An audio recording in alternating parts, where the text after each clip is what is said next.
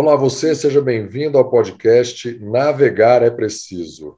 Se você chegou agora, eu sou Guilherme Moscardi e hoje meu convidado é o Jefferson Fiore. Jefferson Fiore é um profissional de educação física com mais de 20 anos de formado, mais de 21 anos na área super especializado em iniciação esportiva e um dos raros profissionais que mantiveram a atuação na iniciação esportiva. Até porque existe um caminho natural de quem já foi atleta de alguma coisa de querer treinar os atletas. Eu que tinha sido atleta, por exemplo, Jefferson, a gente não falou disso antes, não está combinado. Eu, quando comecei na educação física, comecei na natação, tinha o sonho de ter uma equipe, de ser técnico de uma equipe. E fui arrebatado pelas crianças foi completamente é, empolgante. É, o amor que a gente recebe delas é algo que transcende qualquer coisa. E eu não sei se foi isso que te fez ficar esses 21 anos é, atuante, com toda a tua experiência de ter trabalhado e ter sido professor de metodologia de natação, hoje você é gestor de academia de natação, é, da academia inteira, não só de natação, mas se manter ativo com essa prática esse podcast é em comemoração aos 30 anos da Flote e faz muito sentido ter alguém com a tua história que manteve a atuação esses 21 anos. Quanta história você deve ter para contar? Diz para a gente aí já quais são as coisas mais legais que você viveu, as mudanças que você deve ter visto de uma criança com medo e de repente está nadando. Você deve ter é, atleta que passou pela tua mão, sei lá, deve ter muita história. Vamos nos esforçar aqui para fazer caber em 15, 20 minutos.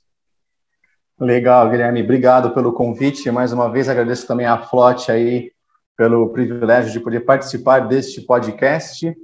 Bom, como você bem disse, são 21 anos aí já atuando e de fato muita gente passou pela minha mão. É, graças a Deus, continuo na ativa, hoje é, direcionando professores. Eu sou gestor aqui, como você disse, desta academia que hoje estou.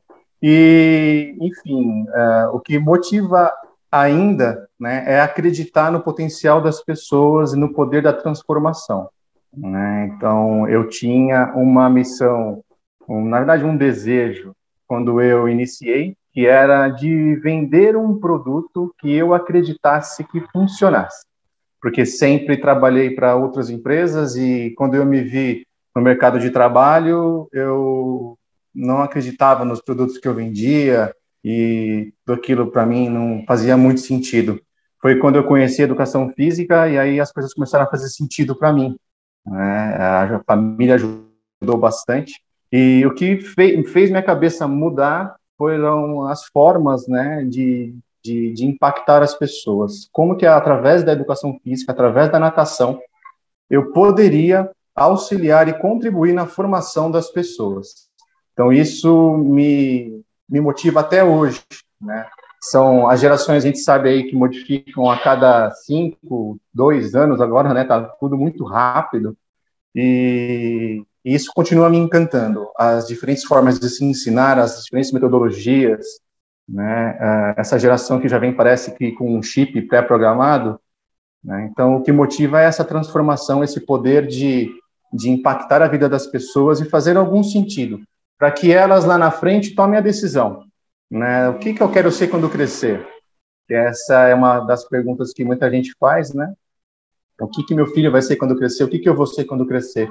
E a gente poder contribuir nessa formação, para mim, é fantástico. Né? As pessoas que hoje em dia, através das redes sociais, encontram com a gente, é, dão seus feedbacks, porque você sabe, você também é professor, né? A gente dá aula para criança lá nos seus dois, três anos de idade, e os meus alunos hoje já que fizeram aula comigo há 20 anos atrás já estão casados com filhos, né? E muitos deles se encontram assim através da rede social com a gente, fala: "Poxa, olha que legal, professor, eu estou aqui. A sua aula foi muito legal lá no passado, ajudou nisso e nisso naquilo". Enfim, isso é muito legal, isso é muito gratificante.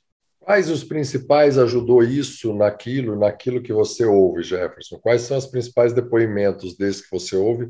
O que, que tem nessa, nessa direção? Assim? Quais são os depoimentos mais recorrentes? Olha, recentemente, bem recentemente, uma questão de uma semana, um aluno me encontrou na rede social e ele me disse assim: Poxa, professor, hoje eu sou arquiteto, eu trabalho com arquitetura, e o que eu aprendi nas suas aulas de natação fez a minha mente abrir para um mundo de criatividade. Eu falei: caramba, como assim, né? A aula de natação contribuiu para a formação de um arquiteto. Mas é, uma coisa que ele me disse que eu achei que foi bem, bem significante para mim foi que é, na natação ele descobriu que ele era capaz. Né? Então ele era uma criança que era, era introvertida, tinha muita vergonha, e dentro da água ele era capaz, ele poderia fazer o que ele quisesse. E através dos jogos, das brincadeiras, das atividades, dos materiais, ele, ele entrava num outro mundo, que a gente sempre fala, né, o mundo aquático, que é uma outra dimensão. Então, aquilo fez a cabeça dele é, abrir, e quando ele escolheu a profissão dele, ele resgatou tudo aquilo. Ele falou, poxa vida, e ele foi atrás de mim, falou, agradeço a você, né, por, por, pela, pela, por ter passado pela minha vida. Foi assim que ele disse. E, é, e são esses tipos de depoimentos, assim, né, que eu me recordo agora. Tem mais um também que é bem interessante, de uma, de uma aluna adulta, inclusive, né, o nome dela é Sônia.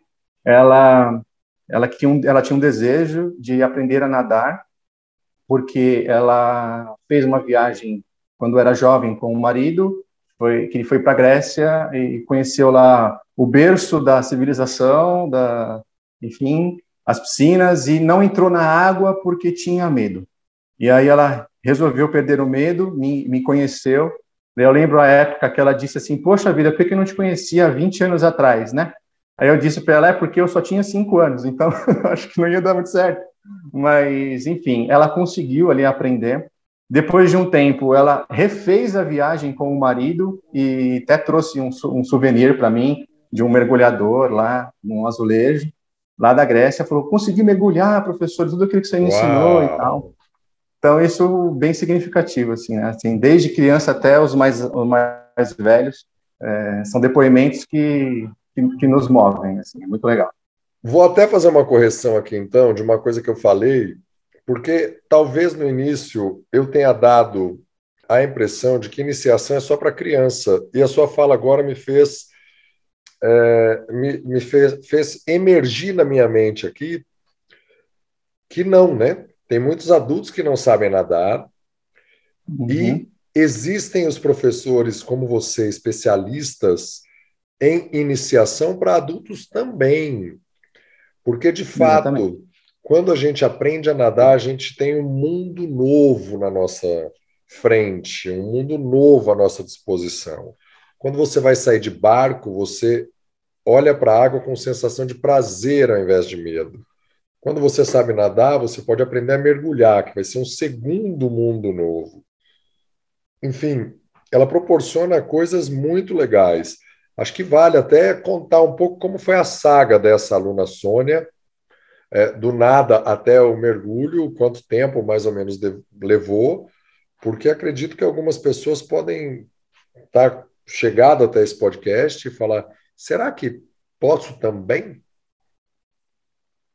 Legal. É, a história dela eu conto todos os dias, assim, praticamente. Todo mundo que eu, que eu, encontro, com todos os alunos novos, os adultos que eu encontro, eu falo dela. E eu já falei isso para ela várias vezes. Eu falo de você todos os dias com meus alunos. Porque, assim, ela fazia aula de hidroginástica comigo. E durante a aula de hidroginástica, eu fiz o convite, né? Eu tinha a turma de iniciação e eu falei, quem gostaria de aprender? E algumas pessoas se manifestaram, ela também. Aí eu fui conversar no particular e ela me disse o motivo dela. E aí eu falei, poxa, que, que interessante, né? Esse seu motivo, é, refazer uma viagem e tal. Enfim, e aí nós começamos a aula. O começo não foi muito fácil, porque o medo era muito grande. Já, já uma senhora já tinha muita experiência de vida e senhora de já viu muita anos, coisa. Jefferson? Ela tinha, na época, é, se não me falha a memória agora, uns 64 anos. Mais de 60 anos. Ótimo. Mais de 60 anos. Ela já ou tinha seja, mais de 60 anos. Se você estiver ouvindo ou conhece alguém que tem o desejo de aprender, dá. Né, em qualquer dá, idade. Com continua certeza. aí, continua aí. É, eu tenho um recorde aqui também, depois eu te conto, de idade. é, que aprendeu a nadar. É, não, me, não deixe de esquecer.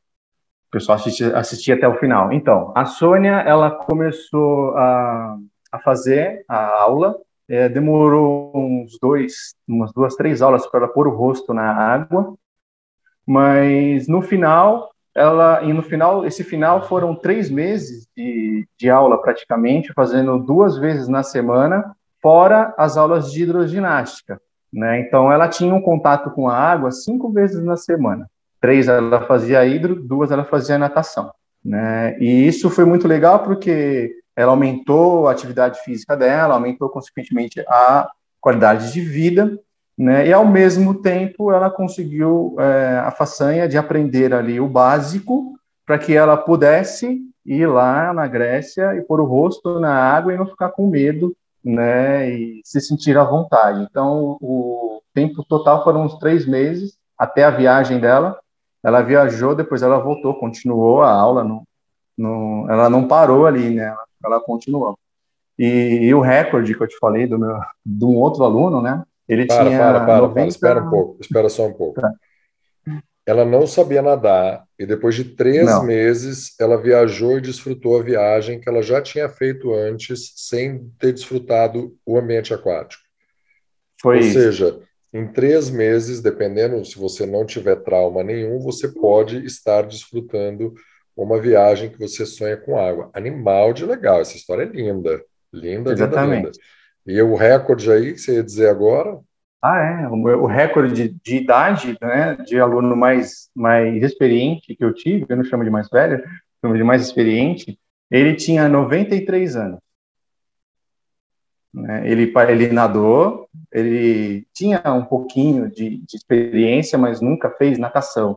Nadava no rio, ah, nadava no rio, aquelas histórias, né? Aprendi forçado, nunca ninguém me ensinou com técnica. Aí ele aprendeu e o bacana é que depois de um, de um tempo, ele participou de um evento com a gente também, né? Ele nadou um evento que nós é, participamos ali, que era uma travessia de seis horas nadando. Né? Montamos uma equipe, e aí essa equipe tinha, cada 15 minutos trocava, né, o atleta, enfim, e ele foi lá, o atleta não, o aluno, né, e ele foi, ele participou, né, ele nadou, foi bem bonitinho, assim, foi o, foi o, o chance da, do evento. Né? Então, esse foi o meu recorde, 93. É, 93 anos, poucas pessoas chegam. Nadando, é. menos ainda. Mas ele aprendeu menos a nadar ainda. com quantos anos? Ele, ele não recordo exatamente a idade, mas ele tinha já uma experiência desde jovem, mas ele tá. nunca fez aula, né? Ele tinha um pouquinho de experiência, não tinha medo de água, nadava nado de rio, né? Mas ele aprendeu a fazer o crawl, costas e peito é, com 93. Ele tinha um pouquinho de experiência de entrar na água só, não de natação. Sensacional. Era um, um naturalista, acabei de inventar o termo Exato. aqui, não sei nem se é acadêmico não, é isso, mas ele sabia nadar por aprender por autodidatismo, isso existe na academia. Muito legal, uhum. sensacional essa história. 93 anos é lindo. É, ou seja, chega de desculpa, né? Para qualquer idade, não dá para colocar desculpa. Porque a minha pergunta seguinte seria: é, qual, quais são as maiores desculpas que você ouve? Você já respondeu que não precisa, mas vamos lá, para manter uma linha aqui estrutural do podcast, quais são as desculpas mais comuns para as pessoas não começarem, não darem esse salto do não saber para o saber nadar, já que você é especialista exatamente nesse salto, nessa ponte, em construir essa ponte? Então, uma grande resistência, é, a gente tem que fazer uma, uma pequena classificação aí é, para as pessoas que têm trauma, né? As pessoas que têm trauma, elas precisam ter a vontade de, de aprender, de fazer. Porque se ela tem trauma, ela já não busca, nunca, nunca vai buscar e não vai atrás. Uhum. Agora, quando essa pessoa que tem trauma, ela vem buscar, né, é diferente. Então, o trauma ele é um, ele é um impeditivo, vamos dizer assim. Um outro tipo de desculpa, é, a das mais comuns, é que ah, o meu cabelo, é, se no caso dos adultos, né? Ah, vai, meu cabelo vai ficar verde. No caso das, das mulheres que têm cabelo claro, é, é, é um transtorno, fica ter que pondo maiô fica molhado o tempo todo. Parece um absurdo isso, né? Mas é, tem gente que, que, não tem essa predisposição. Né? No caso das crianças, muitos pais falam: ah, é, vai, vai, não vou trazer porque é, na época de frio, né, vai ficar doente, é muita exposição por causa do, do ouvido e tudo mais. Apesar de ter vindo buscar, né, de ter conhecido a academia, né, às vezes por até por falta de, de conhecimento mesmo, do professor não passar todos os dados ali na hora, ou de não saber pegar né, essa, essa aflição né, da pessoa, de falar uhum. para ela que, poxa, isso não, não vai interferir em nada, né, muito pelo contrário, a natação vai até ajudar, mas esse é um também um impeditivo. Outros clássicos é, é valor, ou a pessoa não vai, às vezes, com a, com a cara do professor, vamos falar o português claro, né? É. Ele não se identificou ali com, com o professor, que também é um problema. Existem academias mais caras, academias mais baratas, professores que a gente se identifica mais, professores que a gente se identifica menos. Não é? Tem projetos para aprender a nadar sem custo nenhum, não é tão fácil de encontrar, mas existe. Se você tem o sonho de aprender uhum. a nadar, acho que o mais legal que vai ficar desse, desse bate-papo, dessa nossa conversa, é exatamente é, essa experiência vicária que a gente chama em psicologia, que a sua aluna Sônia, com 64 aproximadamente, esse senhor com 93, eu tive uma com 73, que tinha sido tenista profissional, semi-profissional, primeira classe, na época dela não tinha isso. Em uma aula, ela se soltou, não conseguia boiar, em uma aula ela simulou um nado de crawl. Foi uma experiência, mas ela tinha muita consciência corporal do esporte, né?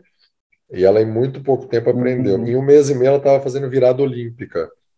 Só que ela, ela tinha labirintite, então a gente não continuou com as cambalhotas, passou a fazer as viradas simples, porque era uma limitação que ela tinha em função de algumas questões no processo de envelhecimento uma história que eu guardo para minha vida, assim, muito legal. Logo que eu cheguei aqui em São Paulo, há 20 anos atrás, 21 já. Muito legal, muito legal. Jefferson, conta um pouco agora nessa sua especialização de adaptação, como os materiais são importantes ou o quanto, né? A pergunta certa seria o quanto os materiais ajudam ou se material atrapalha ou como era a sua vida antes de existir tantos materiais quanto existem hoje? É, eu vou responder sua pergunta também contando um caso, posso? Claro. É de, um, é de uma aluna, isso aconteceu tem um mês, né? A, a, uma aluninha, uma criança, nasceu na pandemia, né? Então ela chegou aqui para mim com dois anos e quatro meses praticamente, né? Ela nasceu um pouquinho antes ali mas ficou esse período de pandemia em casa. Ok. Sem contato com pessoas, sem ser o convívio social. E ela veio para cá, né? Pai e mãe trouxe, é, academia já ficou empolvorosa porque é, já vieram com um milhão de recomendações. Poxa, minha filha nunca sociabilizou, minha filha nunca fez nada fora. É, primeira vez que está saindo para vir para cá, ela precisa aprender a nadar porque ela está parada, o pediatra disse que é importante e natação né, é um dos esportes que permite aí o início muito breve né, do ser humano. Né? Então ela já já estava ali para experimentar sua experiência com a água. Só que ela nunca tinha visto uma piscina tão grande, num local como, como esse, uma academia, barulho, muita gente, né? Enfim. E nós iniciamos a partir dali, com esse histórico todo que eu contei para vocês, e essa criança, ela ficou na borda da piscina muito tempo. E aí eu tentando acalmar os pais, porque eles estavam ansiosos, que para eles a natação já era pôr na água, já sair nadando e vamos lá, né? Eu tive que explicar para eles que não, calma lá, não é bem assim, né? A sua filha, ela tem só dois anos e quatro meses, a experiência dela de vida ainda é pouca, e ainda mais aqui, que ela nunca veio, né? Então vamos com calma. E aí eu usei uma estratégia que eu uso há muito tempo, que fui contando histórias para ela, né? Comecei a contar, comecei a fazer uma anamnese ali rapidamente, e ela muito curiosa, olhando para tudo, querendo saber de tudo. E eu fiquei muito atento às deixas, às falas que ela produzia. Então ela falava, ah, o bicho, ah, a bola, ah, não sei o quê. Aí eu pegava esse gancho e desenvolvia. E aí onde é que eu, que eu cheguei, né? Até trouxe aqui, inclusive, o material que ela mais gostou. Por que que aconteceu? Eu cheguei para ela e falei assim, o nome dela é Antonella. Falei, Antonella, você sabia que aqui nessa piscina eu tenho vários amigos? Né? Ela nem ligou para mim. Eu falei, eu tenho um amigo, que é esse sapo aqui. Esse sapo é, a gente, é um sapo pizza, né? É um sapo pizza. Então é um sapo que, inclusive, é, é um material da própria Flote, né? Que a gente adquiriu há pouco tempo. Ele fica grudado no fundo da piscina, né? Ele afunda e ele tem uma cara muito alegre, ele é colorido, ele parece uma pizza, ele é redondo. E aí a mãe dela falou, Jefferson, ela ama pizza. Eu falei, puxa vida, então acertei duas vezes. Meio sem querer, eu descobri a comida preferida, né? E ela se encantou com o peixe, com o peixe não, com o sapo, né? Aí eu mostrei o tubarão, né, e tudo mais. Então, nesse caso da, da Antonella, a gente começou um diálogo, né, é, sem material nenhum, então, o mais importante aí nesse, nesse sentido é, é, a pessoa em si. Então, o material, sim, ele é importante, mas não no primeiro momento, né? O mais importante no primeiro momento é a própria pessoa, é o corpo da pessoa, é aquele ser que está na sua frente. Você se importar com ele, você se interessar por ele, você mostrar empatia, né? E, e mostrar para ele que está tudo bem, né? Vai, vai correr tudo bem, tá tudo tranquilo, seu pai está aqui, sua mãe está aqui e vai ser tudo bem legal. Num segundo momento, é importante você ter o recurso do material como é uma estratégia para também é, aguçar a atenção da criança, né? Para que ela foque a atenção em algum objeto e ela possa, a, a partir daí, é, criar mais interesse porque através do objeto você pode tirar e pôr da água e assim vai, né? No final das contas, a Antonella, você vê só, ela não entrou na água, mas ela colocou o pé na água, ela jogou água para cima, ela deu banho no pai, deu banho na mãe, e ela brincou de tomar banho, que é o que ela tinha de experiência com a água, né? Isso foi muito legal. Bom, então, né, nessa história que eu contei da Antonella, né, a gente iniciou ali repetindo, né? Com o próprio, o próprio a própria pessoa, né? É, e no segundo momento entrou a estratégia do material, que foi sensacional, Sapo Pizza, é o nome dele é esse agora para mim, né? E, e, a gente chegou num resultado muito bom, né? Os pais ficaram muito contentes, apesar dela não ter entrado na água. No segundo, no terceiro momento, na verdade, aí o pai veio para fazer natação.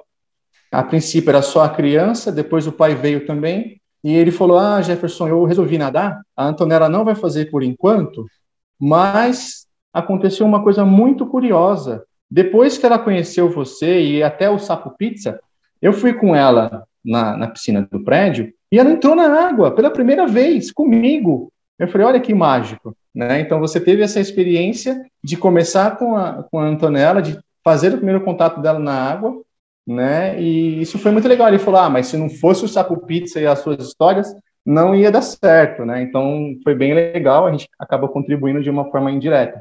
O material, sim, ele é bem, bem interessante. O Sapo Pizza e o Tubarão Medroso, eles fazem muito sucesso. Sensacional, Jefferson. Uma frase, um pensamento final para a gente terminar aqui. Então, o mais importante para mim é fazer a pessoa feliz. Então, se você está com aquela pessoa, nem que seja por cinco minutos, você precisa fazer diferença na vida da pessoa, tornando-a feliz. Então, essa é sempre a minha missão, né, é de fazer o outro feliz. Né? É, é bem por aí, nessa linha que eu gosto de trabalhar. Muito legal. Muito agradecido, aqui gratidão e ficou um bocado de coisa aí para quem ouviu, com certeza. Muito obrigado por contribuir com a tua experiência toda, Jefferson. Eu que agradeço, Guilherme, agradeço a Plot aí. Um abraço a todos, sucesso. Obrigado. Este podcast é um oferecimento Flot, F-L-O-T-Y.com.